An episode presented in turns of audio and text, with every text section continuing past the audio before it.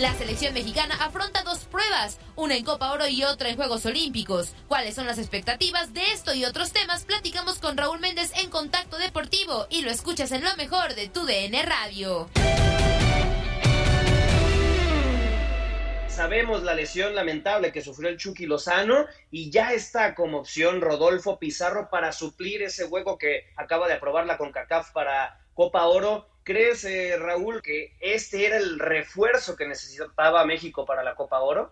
Mira, ya entrando directamente en materia, yo creo que en una cuestión numérica, pues sí, México necesitaba un jugador que tomara el sitio de, Irving Lozano para para tenerlos completos. Es cierto que también tarda mucho la CONCACAF en confirmar el cambio, o sea, hablamos de que pasó más de una semana de la lesión que sufrió el Chucky Lozano y apenas están utilizando este cambio que permite la CONCACAF para poder reemplazarlo. Ahora, la otra cuestión es si realmente te aporta Pizarro lo que te estaba dando el Chucky Lozano. La respuesta pues es evidente, ¿no? O sea, son jugadores en posiciones diferentes y de por sí hablar de alguien en México que tenga el nivel para tomar el sitio del Chucky Lozano pues no existe, por eso eh, Lozano es el mejor futbolista que tiene México y así lo ha confirmado eh, en el fútbol italiano con, con el Nápoles. Entonces ahí México creo que finalmente agudiza un problema que está sufriendo, que es la falta de gol, ¿no? Si no es Funes Mori, que también eh, lo conocemos de sobra, es un jugador que para hacer un gol a veces necesita tres, cuatro oportunidades, no es tan certero, no es tan efectivo, no es tan confiable. Entonces creo que Pizarro le dará a México lo que ya tiene, que es la generación de juego. Ese no es problema para México. El problema para México es la definición, es el gol. Y creo que Pizarro, pues no es la solución si tomamos en cuenta al jugador que está reemplazando.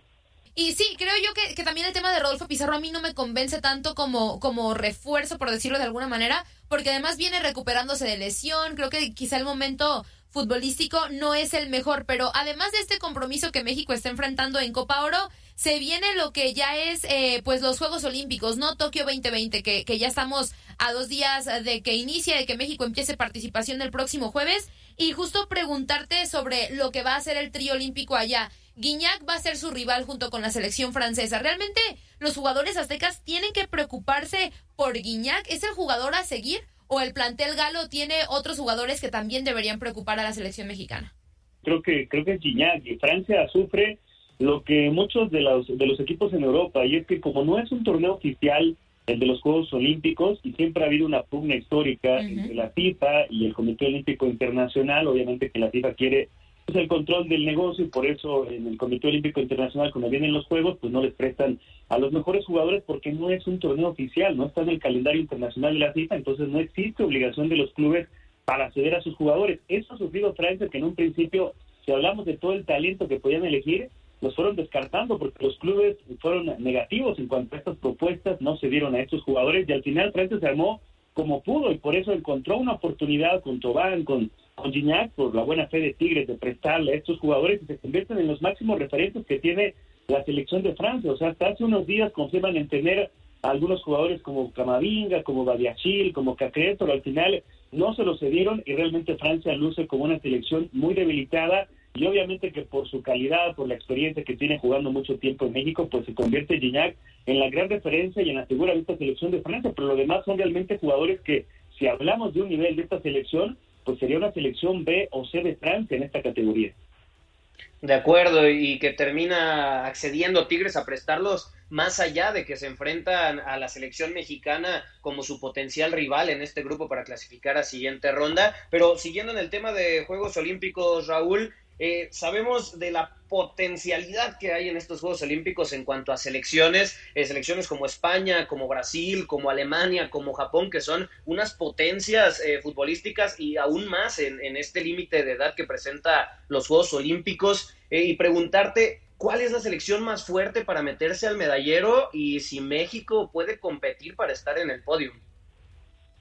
Pero hablando de, de los equipos que son más fuertes, Jorge, serían la selección de España y la de Brasil. España tiene todo el trabajo de Luis de la Fuente que ha destacado con la generación sub-21. Han disputado las últimas dos finales europeas, una la ganaron, la otra perdieron la final, pero eso nos habla del potencial que tiene esta selección. Además, se vio fortalecida porque de los que disputaron recientemente la Euro con Luis Enrique se dieron a seis jugadores, al arquero a Unai Simón, a los centrales Pau Torres y, Eric García, también están Oyarzábal, Pedri y, y Dani Olmo. Y si le sumamos a los jugadores con los que han integrado esta selección olímpica, está Marco Asensio, Miquel Merino, Dani Ceballos, Carlos Soler. El problema que le dio a la selección de España, que es muy fuerte, es la falta de gol también como le sucede al equipo mexicano, han apostado por Rafa Mir, que tuvo una buena campaña con el West, aunque no evitó eh, el descenso, Javi Puado, que estuvo haciendo goles en segunda, son las apuestas del gol que tiene España. Creo que ahí pueden contar su punto débil. Es un equipo que como la mayor toca bien el balón, pero después eh, hay, hay problemas en la definición, en encontrar el gol. Y, Brasil también luce como muy fuerte,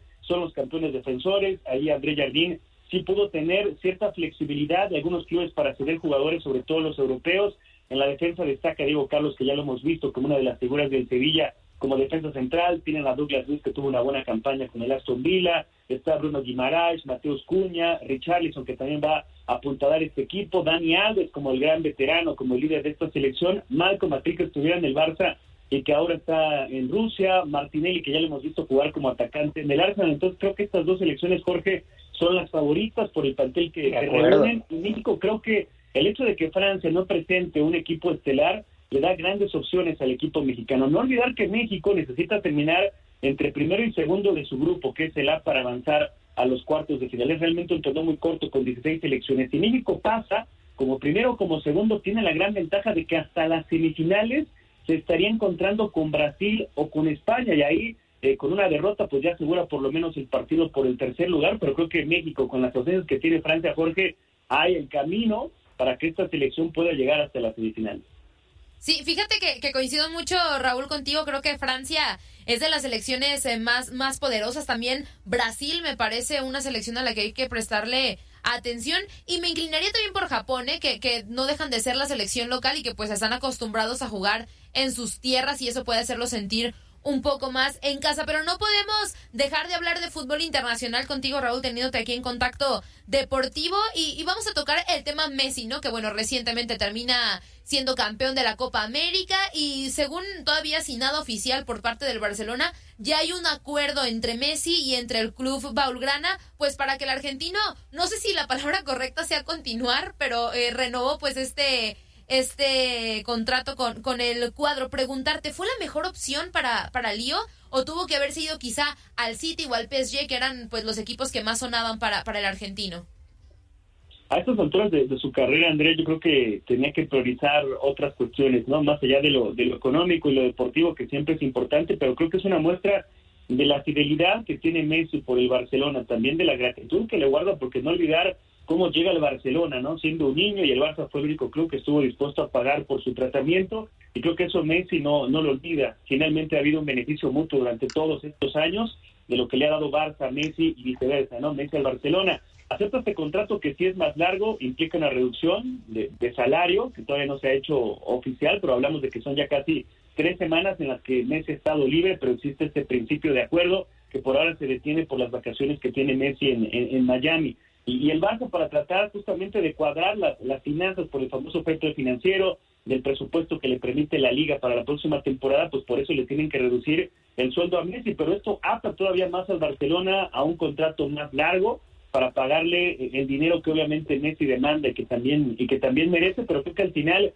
eh, es una muestra de que estos jugadores de un solo club, de actos de fidelidad, por mucho dinero que pueda venir de Qatar, de Emiratos Árabes Unidos, creo que por encima de todo eso, pues está esta relación que existe entre Messi y Barcelona, Andrés. Así es, completamente de acuerdo. Y siguiendo, Raúl, eh, en esta, me parece también acertada decisión por parte de Lionel Messi de, de quedarse en el Barcelona, siguiendo justamente con el equipo Laurana, eh, ¿Cómo ves al Barcelona? ¿Cuáles son las sensaciones que te generan de cara a este inicio de la Liga Española con fichajes como Memphis Depay, como Sergio El Kun y también a su vez la contraparte con el Real Madrid que no va a contratar eh, a ningún fichaje bomba de estos que sonaban como Kylian Mbappé o, el propio Haaland y que se van a conformar de Odegaard en su regreso, del propio Gareth Bale, de Dani Ceballos y por ahí suena que puede salir, eh, Rafael Barán. ¿Cómo ves a los cuadros españoles para la siguiente temporada? Pues yo creo que, que, también es un reflejo, Jorge, de la austeridad que reina en los grandes clubes en Europa, obviamente por la crisis económica que llega a consecuencia del coronavirus, ¿no? La reducción de sus ingresos, eso ha provocado que estos equipos pues sean eh, más inteligentes, más autos al momento de invertir. Las adquisiciones del Barça han sido de jugadores que han llegado en calidad de libres, ¿no? O sea, no implica un gasto para, para la entidad, este ajuste salarial que se le ofrece a Messi para, para su nuevo contrato también lo, lo refleja y son un poco los equipos que en este momento están dispuestos a gastar, los mismos de siempre, París, Manchester City, porque están respaldados, como dirían algunos con un dopaje financiero, no hay demasiado dinero ahí, incluso más de lo permitido, por eso pueden hacer eh, algunas compras. Sí pierde, creo que sobre todo Barcelona y Real Madrid, eh, capacidad sobre todo para poder competir con los grandes en Europa. No dudo que les bastará en la liga para una vez más, entre ellos dos con el Atlético de Madrid, dirimirse quién va a ser campeón de, de la Liga Española, pero creo que no les va a alcanzar para trascender en Europa, que sigue siendo el gran objetivo para los dos. Busca el Madrid precisamente con estos pocos cambios que por ahora manifiesta una línea de continuidad con el regreso de, de Carlo Ancelotti, pero no sé hasta dónde les va a alcanzar, porque con el gol que solamente Benzema y quién más, ¿no? Azar ha sido un rotundo fracaso, ahora están preocupados por lo que pueda pasar con, con Rafael Barán, si se va o no al Manchester United,